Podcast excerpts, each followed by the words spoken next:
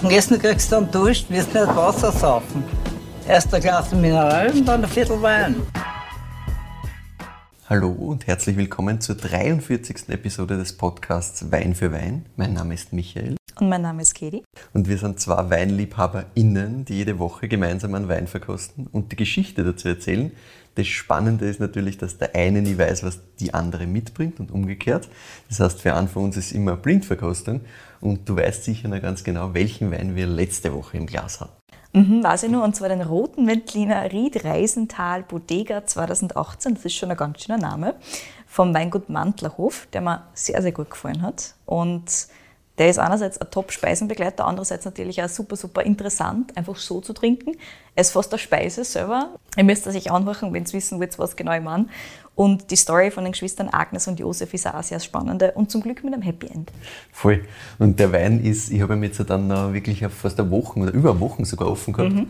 Und der, der, da tut sich noch einiges. Also sehr auch cool. das als kleiner Teaser, das verändert sich noch ein bisschen, wird fast nochmal geiler. Also richtig, richtig cooles Ding. Nice.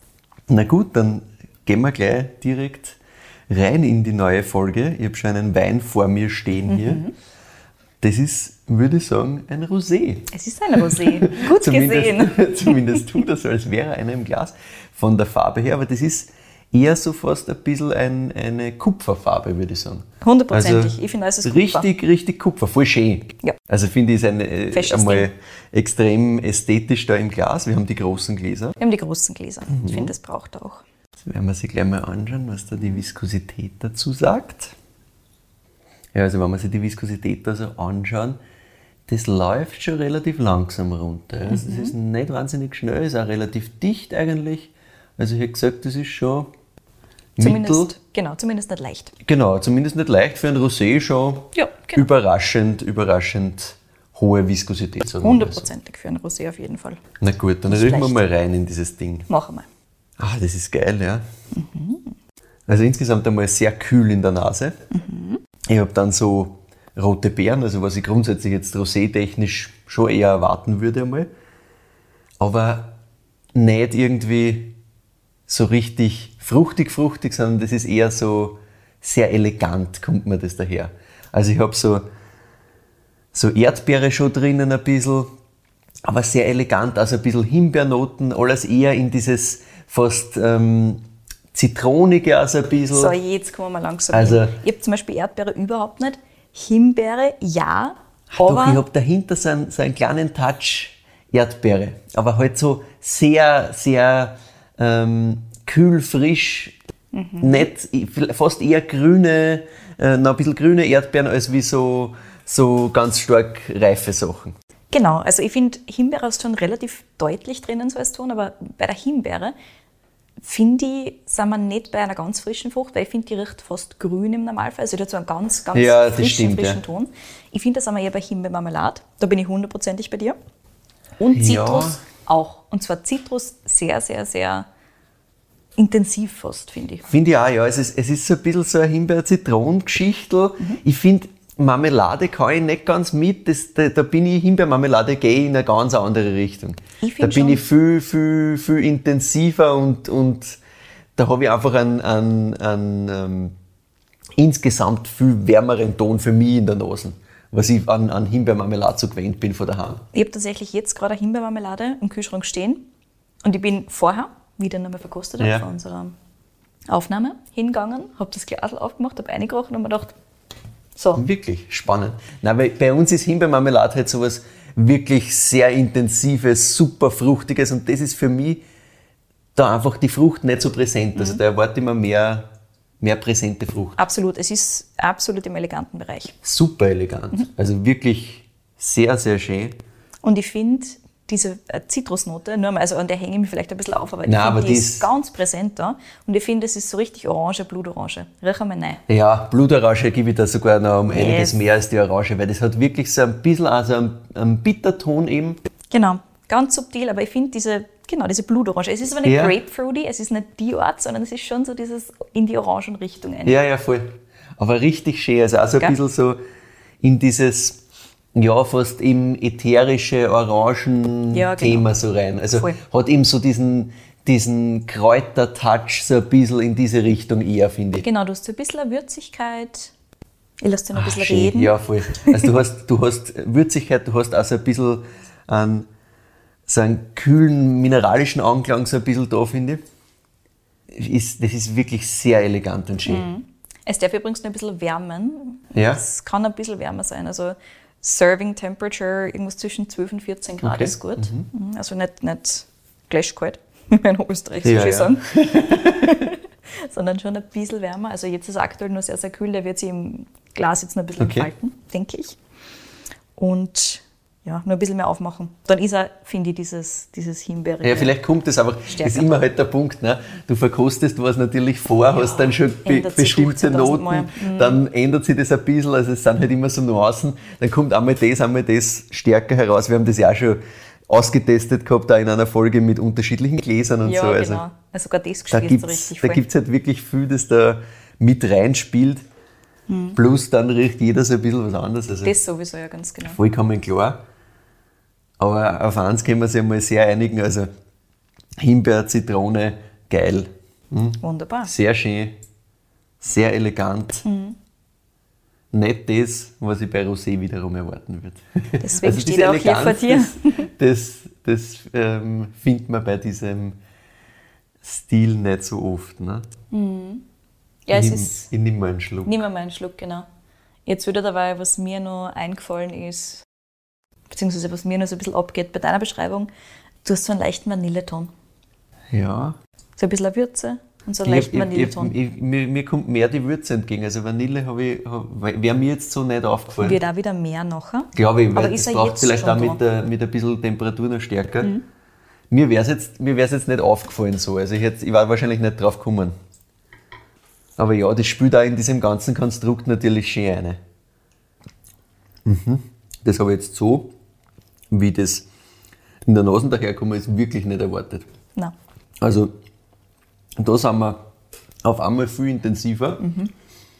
Auf einmal viel mehr dort, wo du sagst, ja, marmeladige Noten und so und, und wärmere Noten. Also Ja.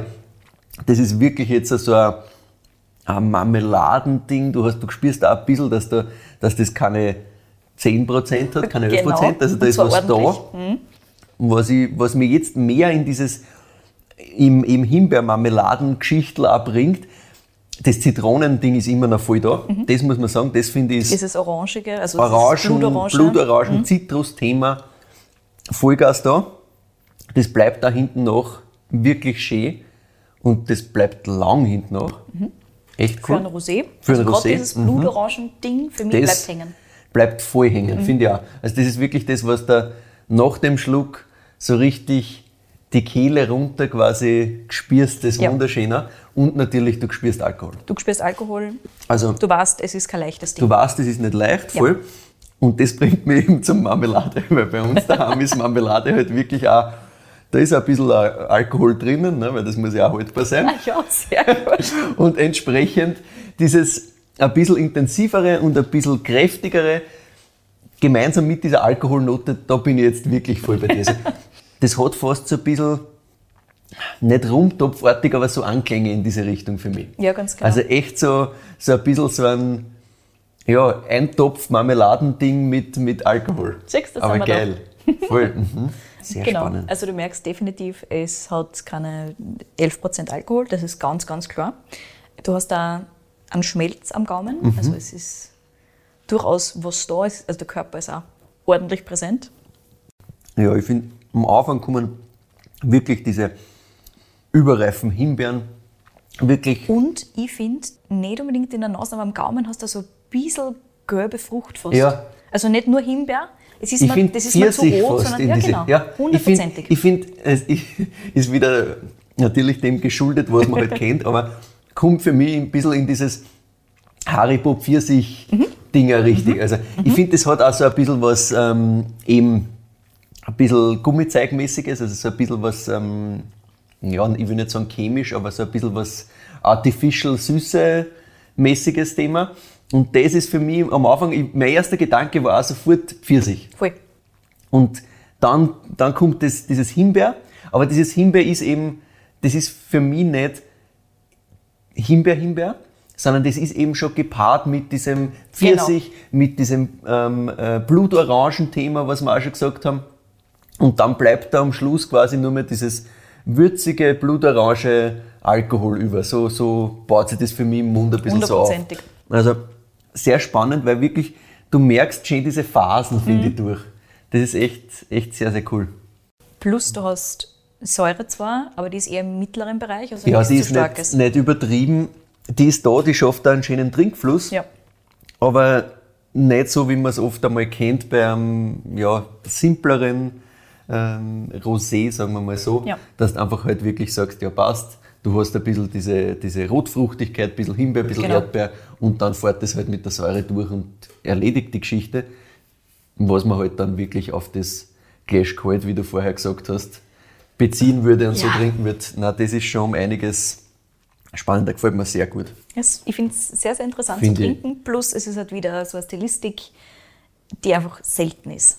Voll. In Es dieser Form findest du das kaum. Ja, na, Und wenn dann, nicht bei uns in Österreich. Aber darauf komme ich nachher noch zu sprechen. Sehr interessant, sehr cool gemacht. Also das macht halt richtig Spaß, finde ich. Wenn du magst, kannst schon ein bisschen schätzen. Machart, ich habe ja schon ein bisschen Hints gedroppt, was, was Naja. eventuell im Spiel sein kann. Holz ist da auf jeden Fall in irgendeiner Form im. Spiel. Na, Wir haben den Schmelz, wir haben diese leichten Vanillenoten, was wir schon Ich find, angesprochen haben, du hast diese Würze. Am Gaumen hast du ein bisschen was Richtung Joghurt auch. Also ich finde, so ein bisschen Es stimmt, zumindest ja. ein bisschen Malo anklängen. Es kommt ein bisschen, bisschen Malo durch, ja. Nicht Muss so man vielleicht intensiv, erklären, aber- wenn man da jetzt so. Genau, also wir haben Malo. Darunter verstehen wir im Prinzip einen Säureabbau und zwar von der relativ strengen, relativ intensiven Äpfelsäure hin Richtung Milchsäure. Die ist ein bisschen milder und das bringt so ein bisschen unterschiedliche ähm, Aromen auch mit sich. Das geht ganz gerne mal in irgendwas Joghurtiges, manchmal Richtung Käsiges, ähm, aber jetzt ist es außer ein bisschen Richtung milchig, wie auch der Name schon sagt. Genau, Voll. Malolaktische Gärung. Wieder was, wieder was gelernt, ne? damit wir da ein bisschen die Basics mitnehmen, weil das finde ich, das Ja, weil sagt sie dann schnell so mal und mach es mal, geht das dann irgendwie wieder unter Mhm. und man sagt das halt dann und weiß eigentlich nicht genau, was das ist. Das ist immer ein bisschen gefährlich, finde ich, deswegen finde ich es gut, das nochmal. Voll. Ich habe tatsächlich wieder ein bisschen Basics mit, weil ich mir gedacht habe, so, wir waren die letzten Male immer sehr, sehr, sehr spezifisch. Ganz Ja, freaky Ausbauarten, ganz spannende Rebsorten, aber halt auch was anderes natürlich. Ist auch spannend, aber ich finde auch, man muss immer wieder mal schauen, wo, wo sind wieder die Basics und so ein bisschen Ja, hin und her. genau. Ist auch, ist auch spannend, macht auch Spaß, weil da lernt man halt selber dann auch am meisten dazu. so ist es. Ja, sehr cool. Ja, du, was ist das und wo zur Hölle, wer macht sowas in Österreich? Falls du es gekannt hättest, hättest du es sofort zuordnen können. Ich weiß halt nicht, ob dir das schon mal unterkommen ist. Aber es ist nicht unbekannt. mal so. Offensichtlich nicht. Also, weißt du, unterkommen und, und sie merken, dass ein unterkommen ist, das sind zwei verschiedene Paar Schuhe. Absolut, ich meine, das haben wir auch schon mal gehabt. Ne? Wir haben ja schon mal einen Zweigel gehabt, den ich erst vor, was weiß ich, einem Monat oder zwei Monaten vorher getrunken habe und der ist mir nicht bekannt vorgekommen. Nein, das also, heißt, heißt grundsätzlich nichts. Ich glaube nicht, dass ich das schon mal im Glas gehabt habe. So. Mhm. Aber who knows? Du wirst das gleich auflösen. Ich glaub, magst du nur Rebsorte, Rebsorten, irgendwas? Ich- ich- Wahrscheinlich ist das eher Cuvée als wie reinsortig, oder? Es ist hundertprozentig reinsortig. Wirklich? It is indeed. Und das ist ein Blaufränkisch, Michi. Okay, ja gut. Dann hätte ich in die Cuvée gepackt vielleicht, aber, aber das war es auch schon gewesen. Also hätte ich auch nicht auf Hauptanteil Mhm. geschlossen, sage ich ganz ehrlich. Ja, es ist tatsächlich ein 100%iger. Wirklich? Ja. Cool. Sehr geil. Also, wenn du bereit bist, dann löse ich auf. Erstens einmal, wie du schon richtig erkannt hast, wir haben ein Rosé im Glas. Yes! Danke, bitte, mit dem bin ich zufrieden. Ich habe eigentlich die Folge Erledigt. gewonnen. Genau. Ähm, vielen Dank fürs Zuhören. Wieder mal eine wunderschöne Folge. Der liebe Herr Brügel errät den Wein. Super. Daumen hoch für den Herrn Brügel. Ich sage dir jetzt aber, wo du den findest. Bitte. Und wieso der in Österreich relativ berühmt ist tatsächlich. Es gibt eine gute Story dazu, lieber Michi. Und nicht nur da in Österreich, sondern auch in Deutschland hat er Bekanntheit erlangt. Oha. Und zwar, das kann ich da sagen, weil ein Hörer aus Deutschland mir auf diesen Wein hingewiesen hat mit den Worten quote unquote, lieber Michi. Habe bei meinem Weinhändler einen abgefahrenen Rosé entdeckt. Ja, du hast richtig gelesen, einen Rosé. Der Elefant im Porzellanladen vom Ah. Weingut Strehn aus Deutschkreuz, in Klammer im Holz ausgebaut. Mal ganz was anderes. Schade, dass ich Michaels Gesicht nicht sehen kann. Ja, nice. Ähm, ja, nein, habe ich tatsächlich noch nie im Glas gehabt. Kenne ich natürlich. Mhm. Ja. ist mir ein Begriff. Genau. Ähm, aber nein, never ever have I had den Spaß. Na, sehr cool. Also danke Sehr, für die sehr cool. Empfehlung, lieber Gerd. Danke auch für deine super Worte. Ich habe mir gedacht, passt super.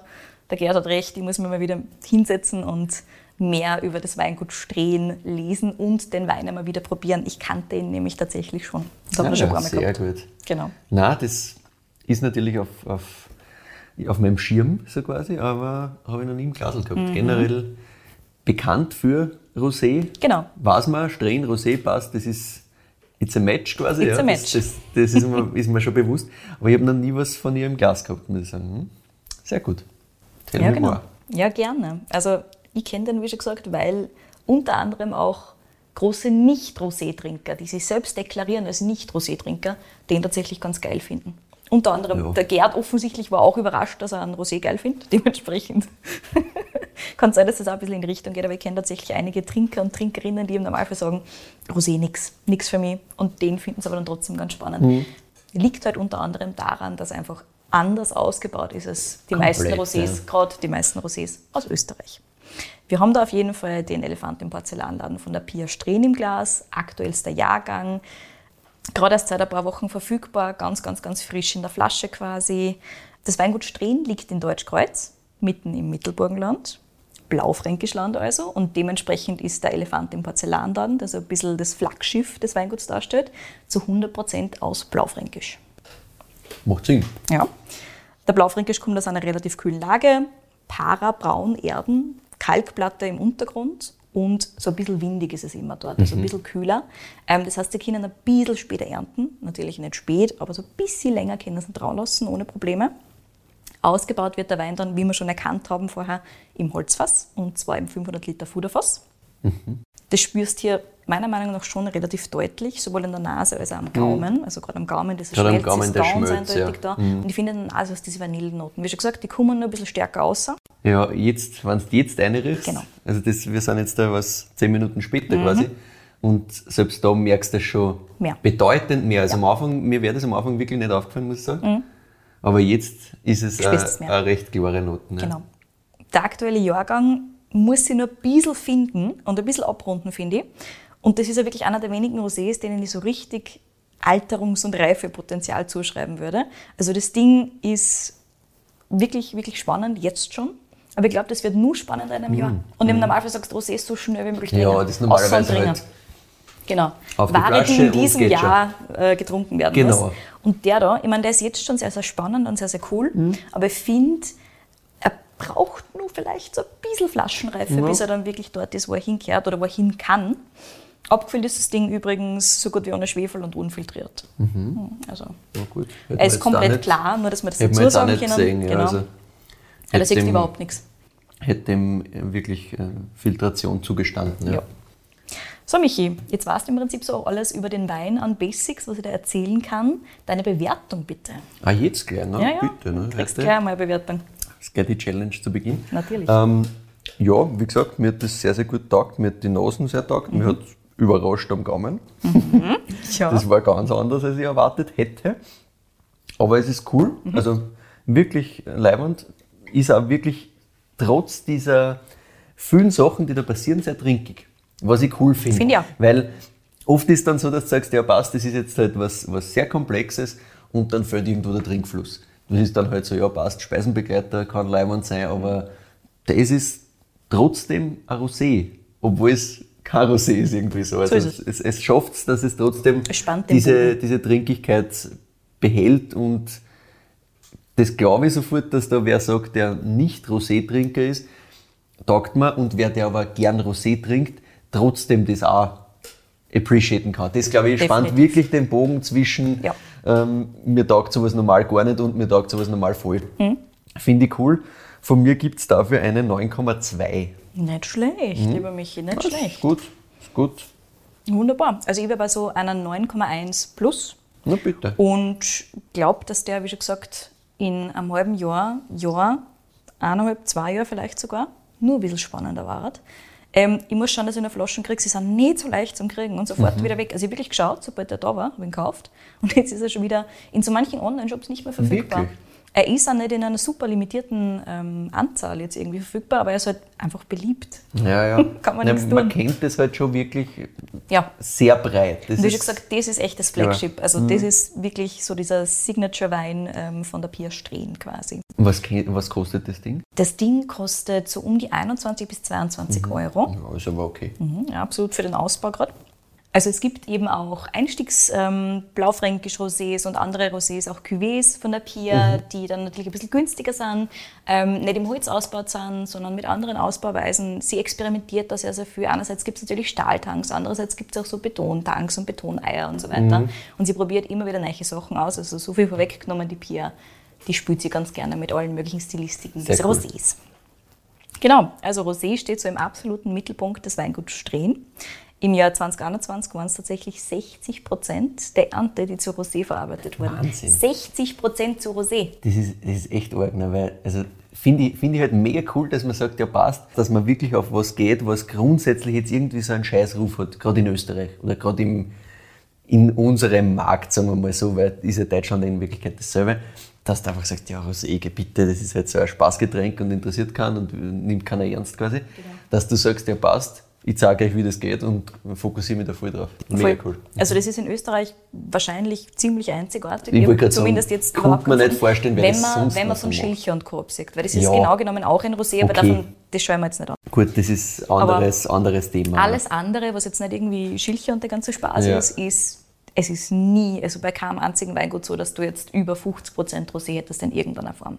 Und schon Es- gar nicht, wenn du auf Qualität aus bist. Ja, Ja, also genau.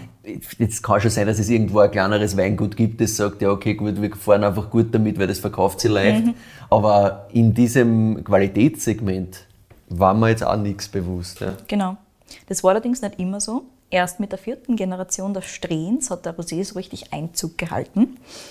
Verantwortlich dafür ist die Pia Strehn gemeinsam mit ihren Brüdern Patrick und Andi. Aha, okay. Bevor die drei Geschwister der Reihe nach ins Familienweingut eingestiegen sind, ist aber der Betrieb von der Mama Monika im Alleingang geleitet worden. Wirklich? Als ältere Schwester ist die Pia dann aber nicht gleich automatisch in den Weinbau gegangen, sondern hat gesagt, im Gegenteil, sie will eigentlich ganz weg von dem Ganzen, hat dann einmal Gesundheitsmanagement studiert und angefangen bei der Sozialversicherung zu arbeiten. Und da war dann sehr schnell klar, das ist überhaupt nicht das, was sie machen will. Gar nicht. ist ja ganz was anderes wie Ja. jetzt. Ne? Okay. Also ist sie zurück an die Uni gegangen, beziehungsweise in ihrem Fall an die FH Eisenstadt, wo sie dann internationales Weinmarketing studiert hat. Also sie wollte nicht unbedingt jetzt direkt Önologie studieren oder was weiß ich, irgendeine Weinbaugeschichte machen, sondern sie wollte schon so ein bisschen ihren eigenen Bereich finden und schaffen. Und sie ist halt eine irrsinnig kreative Person und ihr taugt der Vertrieb, ihr taugt das mit den Leuten reden und so weiter. Also für sie war es schon klar, dass sie sie schon so ein bisschen konzentrieren will auf nicht nur Weinbau, sondern Weinbau plus quasi. Ich meine, das kommt auch, kommt auch finde ich, gut um so. Ja. Weil man hat das so, wenn man das Weingut so ein bisschen eben am Schirm hat, so wie es jetzt mir geht, die machen das halt schon wirklich gut. Also Ja. die eben mit Elefanten im Porzellanladen, diese, diese, diese Namensgebung und so, Mhm. Genau. auch die Etiketten, auch dieses ganze, das ganze Look and Feel, das wirkt alles halt sehr so, als war das mehr auf diesem Weinverkauf als rein Weinbauer-Thema aufbaut. Genau, also, Also sie haben es ist eben mit der Pia wirklich eine Person, Ja. die sagt, so, es braucht irgendwie nur mehr rundum und um. Also sie Mhm. will einfach diese Geschichte wirklich erzählen können nach außen hin und das macht sie meiner Meinung nach auch wunderbar. Ja. Also dieses Weingut auch. steht halt eben wirklich auch für Rosé, weil die Pia, das war auch mehr oder weniger, das ist ein bisschen auf ihrem Mist gewachsen, gesagt hat, so, ich will mich wirklich darauf fokussieren, weil das ist mein absolutes Leidenschaftsthema und das kommt da wirklich aus. Ne? Mhm. Ja, und cool. man merkt da wirklich, die Pia steht da schon quasi im Zentrum des ganzen Dings, aber ihre Geschwister sind super, super wichtig und sind Das ist voll ähm, spannend, ganz weil das, essentiell das hätte ich zum Beispiel Weinbau. nicht gewusst, Genau, dass da ganz spannend, Geschwister gell? gibt. Ja. Weil ich finde, Pia Stren ist halt so, ja passt, das sichtbar, das kriegst du mit, das ist in diesem ganzen Konzept für mich als Konsument, der sich halt ein bisschen damit beschäftigt hat und das halt irgendwo mal aufgeschnappt hat, sofort sichtbar, klar, Mhm. Voll. schön kommuniziert, aber das hätte ich überhaupt nicht gewusst. Ja. Ja, genau. Jetzt wieder dann eh gleich noch ein bisschen was über die Geschwister von der Pia, aber jetzt erzähl mal fertig, wie sie dann am Schluss wieder zurückgekommen ist äh, zum Familienweingut.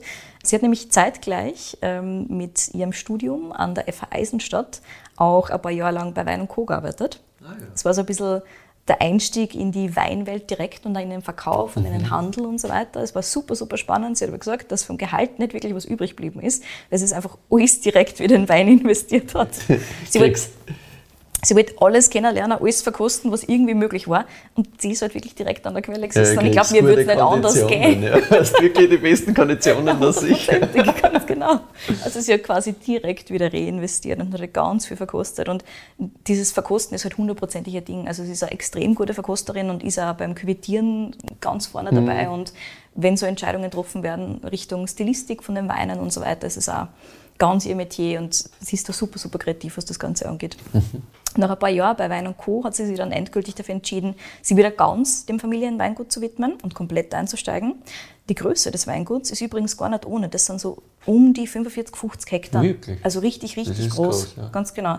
Und das alleine zu stemmen, wie die Mama Monika es gemacht ja, hat, ist natürlich richtig hart. Ja, Ganz alleine. Also deren Mann hat sich verabschiedet. Genauere Details zur Story weiß ich nicht. Aber okay. es war auf jeden Fall so, dass dann sie alleine da gestanden ist mit drei Kindern und das gemanagt hat. Mhm. Aber nicht schlecht, ich meine, bist du deppert. Na, sag ja. 50 Hektar bist du narrisch. Drei Kinder dazu, bist du narrisch. Also, genau. also die Omas Strehn, Respekt. Die Omas äh, der Strehens dürften auch sehr viel mitgeholfen haben. Also ah, generell ja. ist es eine sehr starke Frauenfamilie da. Sehr cool. Und es ist jetzt natürlich umso schöner, dass sie in der vierten Wirtserinnen-Generation drei Geschwister gefunden haben und die Sache wirklich gemeinsam machen. So, und die Pia habe ich dir jetzt schon vorgestellt. Jetzt yes. sind Patrick und Andi dran. Die zwei jüngeren Brüder haben ein bisschen einen direkteren Weg zum Wein gewählt als die Pia. Mhm. Der Patrick ist übrigens genau im Jahr des Weinskandals, also 1985 ja, geboren worden. Ja, genau. Der hat eine klassische Weinbauschule gemacht und ist danach für Praktika und Co. mal aus in die weite Welt. Also ist nicht klein äh, Familienweinbau eingestiegen, sondern ist einmal gegangen. Australien, Kalifornien, hat sich mal so ein bisschen Sehr umgeschaut, gut. was es alles gibt. Und nach der Rückkehr ans Familienweingut hat er sich dann an die Kellermeisterausbildung gemacht und abgeschlossen und ist jetzt auch wirklich genau für das zuständig. Also der Patrick ist der, der wirklich den Keller macht, quasi Berner, mhm. der wirklich das als Fokusgebiet hat. Der Andi ist ebenfalls auf direkterem Weg beim Wein gelandet und zwar der hat Önologie an der BOKU studiert. Mhm. Der hat den Weg gewählt. Das ist der jüngste von den drei und Ganz kurz zur BOKU, das ist die Universität für Bodenkultur in Wien, für alle Hörer, denen das vielleicht kein Begriff ist. Ähm, familienintern wird er auch das Lexikon genannt, ah, weil er, und ich zitiere, wirklich immer alles besser weiß. Ups.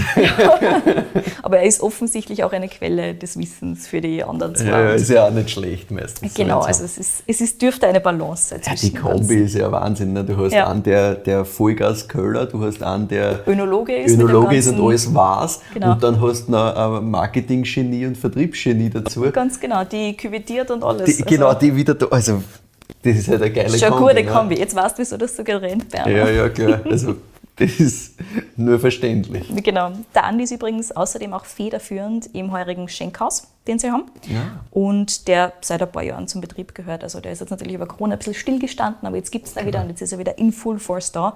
Und er interessiert sich ja sehr für, für Gastro und für Kulinarik und so weiter. Ähm, wobei man dazu sagen muss, auch die Pia ist ein absoluter Genussmensch. Also es passt schon zusammen, dass sie eben einen Heurigen dabei haben da quasi. Ich glaube, Genussmensch zu einem gewissen Grad muss sein, wenn du solche Sachen machen kannst und yes. willst und tust. Also das geht nicht anders. Genau. War cool. Mhm. Ja, du hörst schon aus, die Geschwister ergänzen sich wirklich optimal. Die Pia ist, wie wir schon besprochen haben, das Gesicht des Weinguts, ist ganz die Verkosterin, auch zuständig für Verkauf, für Export und ist, wie schon gesagt, nur dazu extrem kreativ und zwar nicht nur was Marketing angeht, sondern auch was die Weine angeht. Und der starke Fokus auf dem Rosé ist wirklich auch auf ihrem Mist gewachsen. und ich habe natürlich gefragt, woher das gekommen ist. Ne? Rosé hat jetzt in Österreich ja nicht unbedingt den allerbesten Ruf, wie wir schon besprochen haben.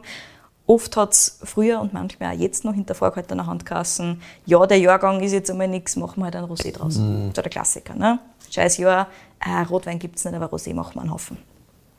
Und so ernst, wie es bei den Strähen ist mit dem Rosé, so ernst wird er oft einfach nicht genommen. Und nur für seltener gibt es an einem Weingut wirklich so viele Spielarten mhm. und so viele Ausbauweisen. Und weil die Frage gerade erst letztens in einem Gespräch wieder aufgekommen ist, nochmal ganz kurzer Recap was ist Rosé und wieso schaut er denn so aus, wie er ausschaut. Machen wir das nochmal ganz, ganz kurz. Sehr gut. In der Regel entsteht Rosé aus roten Rebsorten, die nur eine sehr kurze Maischestandzeit haben. Dadurch lösen sie einfach weniger Farbstoffe aus den Beerenschalen. Das Innere der Beeren hat ja fast keine Farbe, ist fast farblos. Und wenn die Maische, also diese Beerenschalen, nur ganz kurz, nur ein paar Stunden statt ein paar Wochen oder Tagen in Kontakt mit dem Most sind, also mit dem Traubensaft sind, dann wird dieser Most eben nur rosa statt rot. Also so einfach ist es. Mit der Standzeit kann man sich das natürlich spülen. Es gibt grenzwertige Versionen, wie zum Beispiel den Bonsai von Klaus Preisinger, Himmel auf Erden vom Cheetah, der auch sehr dunkelrot ist, oder was weiß ich, der Unisex vom Johannes Trappel. Voll. Die fallen alle so ein bisschen irgendwo in die Grenze zwischen dunkel, rosé und hellrot. Hellrot, und Rotwein, sind alle ja. super spannend. Genau. Also das gibt sehr, sehr viele Spielarten. Was im Normalfall allerdings nicht passiert, ist, dass Rotwein und Weißwein einfach zusammengeschüttet und gemischt werden. Das darf man in Österreich dann auch wirklich gesetzlich nicht als Rosé verkaufen. Es gibt aber durchaus sehr coole Exemplare an den unter Anführungszeichen verbotenen Rosés, zum Beispiel den Hetschepetsch vom Jurcic oder Rot-Weiß-Rot von Lichtenberger Gonzales, die alle super cool sind. Ausnahmegebiet ist übrigens die Champagne, wo Rosés ganz offiziell auch aus Rot-Weiß-Cuvées entstehen dürfen. Mhm. Ja, das wird oft Okay. vergessen. Genau. That I didn't know. Mhm, now you know. So, wie ist die Pia jetzt zum Rosé gekommen? Ja. So habe ich das noch immer nicht Nein, ich, beantwortet. ich warte die ganze Zeit und da kommt nichts. Es gibt da zwei prägende Stories, Michi. Mhm. Die erste ist ein Picknick, und zwar ein Rosé- und Käsepicknick an der Côte d'Azur. Aha. Klingt schon mal nicht so schlecht Das Start, klingt gell? nicht schlecht, ja. Ich habe das zuerst jetzt irgendwie, bevor du Côte d'Azur gesagt hast, in Österreich verortet gehabt, haben wir gedacht, oh je. Also ich war jetzt gerade wirklich eher so gepolt auf, da hat irgendwer eine, eine Scheißveranstaltung gemacht quasi. Und sie hat No, gedacht, no, das no. kann ich besser. Tatsächlich war es 1999 während ihres Sprachkurses in Nizza mit Ausblick aufs Meer tollem Rosé im Glas. Und die Pia hat sich damals gedacht, hm, schon nicht schlecht, so ein südfranzösischer Rosé. Na gut. Das war mal so der erste Trigger, wo sie sich wirklich gedacht hat, hey, Rosé kann auch geil. Und dann, als sie Jahre später im Zuge ihres Weinstudiums eine Präsentation über ein Rosé, also generell Rosé, halten musste, hat sie sich nochmal ganz neu und viel genauer mit den verschiedenen Spielrichtungen beschäftigt, ist dann auf die Prowein gefahren und hat einfach alle Rosés verkostet, die sie irgendwie auf der Prowein gefunden hat. Ja, tüchtig, ja. Und ähm, hat dann im Zuge dessen natürlich erstens einmal gutes Material gehabt für ihre Präsentation, also thoroughly researched. Und andererseits hat es da wirklich Klick gemacht. Und sie hat sich so ein bisschen für eine Stilistik entschieden, die sie wirklich spannend gefunden hat. Ab 2012 ist dann der Fokus auf Rosé im Weingut langsam größer geworden. 2016 haben sie dann die drei Geschwister wirklich komplett in das Thema reingehauen, haben dann nur mal gefühlt alle Rosés der Welt bestellt, von nah und fern Ah ja. haben bestellt, alles verkostet. Also du hörst das außer, die Pia ist schon ein Fan vom Kosten. Ja, ja, klar. Also da wird halt gescheit Research gemacht und das ist auch gut so. Ne? Du musst wissen, was die anderen machen, damit du wissen kannst, in welche Richtung genau. kann es überhaupt gehen. Voll. Cool. Schließlich haben die drei dann beschlossen, dass es im Sinne des südfranzösischen Rosés mit Fassausbau und auch mit Blaufränkisch gehen soll. Und 2017 hat die Pia diese Idee dann wirklich gemeinsam mit ihren Brüdern gleich das erste Mal umgesetzt. Also 2016 war so Research-Jahr und 2017 ist das Also Ganze gar dann nicht so, worden. so lang her eigentlich, dass dieser Fokus so stark Gar ist. nicht weil so lange her. Gefühlt, also ja gut, ich meine, wie lange beschäftigt man sich mit Sachen, ist halt dann wieder die Frage, aber Mhm. gefühlt kennt man das mittlerweile, dass das so schnell geht, dass man sofort sagt, Rosé und Strähnen, das heißt schon, dass dieses Konzept sehr, sehr gut umgesetzt worden ist. Ich habe schon gesagt, also 2012, ab da ist es wirklich mehr der Fokus gewesen. Ja, Aber aber das sind dieser Rosé hier, Jahre. dieser Rosé, ja eh, na, stimmt, der ist Also eh ich, ich finde es immer noch, immer noch stark, Mhm. weil innerhalb von zehn Jahren so ein klares Branding aufzustellen, was so breit bekannt ist, ist trotzdem, finde ich, finde ich gut. Weil klar, du kannst jetzt da sagen, ja passt, wir machen jetzt seit zehn Jahren einen gewissen Fokus auf eine Rebsorte Mhm. oder was auch immer, kannst gern machen. Du wirst aber nicht nach zehn Jahren als der blaufränkisch Fredel bekannt sein, nur weil du das halt jetzt zehn Jahre machst, sondern Ja. das musst schon wirklich gut kommunizieren und das muss immer, immer wieder wiederholt werden. Also, cool. Absolut. Und ich meine, dieser Rosé, wie schon gesagt, der das erste Mal 2017 entstanden ist in dieser Form. Der Elefant im Porzellanladen hat auch mit Sicherheit geholfen. Ja. Als der auf den österreichischen Markt gekommen ist, war der halt schon ganz, ganz anders als alle anderen. Wortwörtlich ein Elefant im Porzellanladen. Und der ist auch wirklich gleich ordentlich gefeiert worden. Also wirklich von Anfang an. Mit dem Elefant im Porzellanladen hat die Pia auch viele Weintrinkerinnen, die im Normalfall halt eher nicht so Fans sind vom Rosé, überzeugt und offensichtlich auch den Gerd, der uns den Tipp bezüglich Richtig, Elefant im Porzellanladen gegeben hat. Der Name des Weins ist natürlich auch optimal gewählt, wie du schon gesagt hast.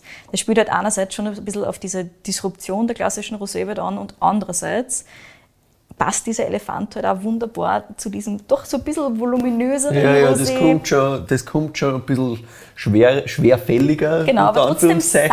daher aber trotzdem Es elegant. Passt. Ja, ganz genau, es passt irgendwie ganz gut Und zu so wie ein. Elefant, ne? das Ja. ist auch ein Riesendrum und geht trotzdem ganz leise. Sanft und leise, ja, ganz genau. Passt. Und das Etikett von Napier ist natürlich auch sehr, sehr einprägsam. Ist auch sehr cool gemacht, hat einen Designpreis gewonnen, nicht ohne Grund. Stimmt da schon das Branding auch sehr Ja. gut zusammen. Ja, und du siehst natürlich da an dem ganzen Ding auch, dass die Pia durchaus auch aus der Marketing-Ecke kommt und sehr geschickt mit den Tools umgeht. Das ist doch gut, wenn das Produkt dahinter so ist. Genau. Dann bitte auch die, die Tools nutzen, die es gibt. Gell? So ist es. Als der Wein 2017 rausgekommen ist, ist er gleich mehrfach ausgezeichnet worden und für einen Rosé auch relativ hoch bewertet worden tatsächlich. Natürlich hat es auch vom einen oder anderen aus der österreichischen Weinszene Gegenwind gegeben, weil der so hohe Punktezahlen gehabt hat, wie halt manche anderen regulären Blaufränkisch. Also es haben sie wirklich leid aufgeregt, dass der so hohe Punktezahlen gekriegt hat bei Weinverkostungen und bei Blindverkostungen, weil es kann ja nicht sein, dass ein Rosé ähnlich viele Punkte bekommt wie ein guter österreichischer Rotwein. Ja, ist eine Frechheit. Ganz arg. Das ist halt lächerlich, Ganz aber arg. gut. Also, jetzt kriegt der Rosé schon so, so viele Punkte wie so ein guter österreichischer Merlot. Das ist eine Frechheit. so quasi. Ne? Also, Gefühlt genau Danke so. für nix. Ach ja. Naja, gut, aber Bewertungen, ne? eigenes ja, Thema. Ganz genau. Ja, auch die folgenden Jahre sind dann immer durchweg super gelaufen. Ähm, die Pia und ihre Brüder haben einerseits natürlich so das Level halten können, immer wieder auch mit Auszeichnungen für den Wein und so ist er eben wirklich bekannt worden. Und in den folgenden Jahren war es auch so, dass äh, das Rosé-Sortiment der Strins sie immer wieder ausgeweitet hat und sie immer wieder neue Sachen ausprobiert haben. Pia und ihre Brüder experimentieren gern und viel, das habe ich dir schon erzählt. Es gibt zum Beispiel den Sushi Rosé, der wirklich als Begleiter Okay. für Sushi, für Sushi-Essen konzipiert ist. Und das funktioniert sehr gut, das haben wir heute zum Mittag gemacht. Wirklich? Ja. Ja. Sehr spannend. Ähm, am besten passt übrigens zu Summer Rolls mit Garnelen, nur falls du es wissen Ah, ja. willst. Mhm. Gut. Entstanden ist Wer dieses... schon Hunger, also geht schon. Sehr gut. Wieso hast du das nicht mitgenommen? Sorry, ich bestehe gleich wieder. Entstanden ist der Sushi Rosé übrigens nach einer Japanreise von der Pia. Generell lässt sich die Pia schon sehr inspirieren von so Erlebnissen und so weiter. Das finde ich eigentlich ganz cool. So wie Mhm. Vor allem, sie wenn halt man es dann auch so umsetzen umsetzend erzählt. Genau. Ja, voll. Ja, voll. Und der Sushi Rosé ist zum Beispiel so einer. Und es gibt noch einen ganzen Haufen anderer Sachen. Also der Sushi Rosé ist übrigens auch im Beton entstanden. Ah, ja. Also das war so ihre Faszination für Betonfässer. Und sie hat dann einfach ein Betonfass bestellt, ohne dass ihre Brüder was gesagt hat. Weil es immer so Sachen tut anscheinend. Sehen, dann ne? kriegt sie immer geschimpft, aber am Schluss kommt was Geiles dabei raus. Ja. So auch bei dem Sushi Rosé zum Beispiel. Aber es gibt natürlich auch nicht nur Rosé bei den Strähns, es gibt auch 40% andere Sachen und auch die sind ganz cool, finde ich. Es gibt unter anderem zum Beispiel einige blaufränkischen Reihenformen. Der Irrgartens zum Beispiel sehr cool und preis-leistungstechnisch komplett irre. Was Ähm, kostet der? Der kostet um 10 Euro, 10 Euro oder sowas in? Richtung. Ja, genau. Okay, Zumindest also soweit ist es richtig, sofern es richtig. Blaufränkisch und Leiwand zu dem Preis Absolut. wie? Ja. also es ist jetzt nicht der komplexeste von allen, aber ja, der ist na klar, aber man Voll. muss ja nicht immer. Ne? Genau. Ja, und aufgehört zum Experimentieren hat die Pia mit Sicherheit noch nicht. Ähm, es gibt noch viele andere Projekte, die sie immer wieder anreißt. Also jetzt machen sie zum Beispiel auch schon einen Petnat nach der Methode Ancestral, natürlich auch im Bereich Rosé, der sehr floral ist, der auch sehr, sehr cool ist. Und natürlich gibt es ähm, von ihr einerseits auch Schaumweine und andererseits macht sie auch für Wein und Co. immer wieder Sonderabfüllungen. Da hilft ihr natürlich diese Connection, die sie sowieso zum Unternehmen hat. Da kommen alle möglichen spannenden Sachen dabei raus. Unter anderem eben auch so ein bisschen eine Baby-Elefanten-Version vom Elefant im Porzellanladen und zwar Pia und die starken Männer. Der Ah, ist ja, sehr, habe ich auch schon cool. irgendwo einmal. Also diese Namen sind halt wirklich gut, weil die Bleiben sind so alle. einprägsam. Ja, das merkst du halt sofort. Ja, ganz genau. Mhm. Also das ist zum Beispiel einer, ähm, den ich empfehlen kann, der kostet so um die 15, 16, 17 Euro oder sowas in Richtung und ist vielleicht ein bisschen mehr der Einsteiger.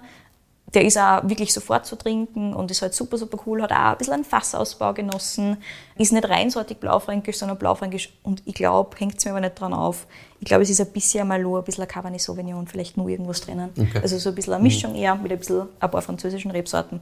Ist aber auch sehr, sehr cool und ist von der Farbe her super intensiv. Also der ist so richtig rot, aber halt hell. Richtig geil. Ja, wie schon gesagt, den Elefant im Porzellanladen findet ihr bei Wein und Co. Preispunkt ist so um die 22 Euro. Oh, das ist vollkommen fair. Sehr schön.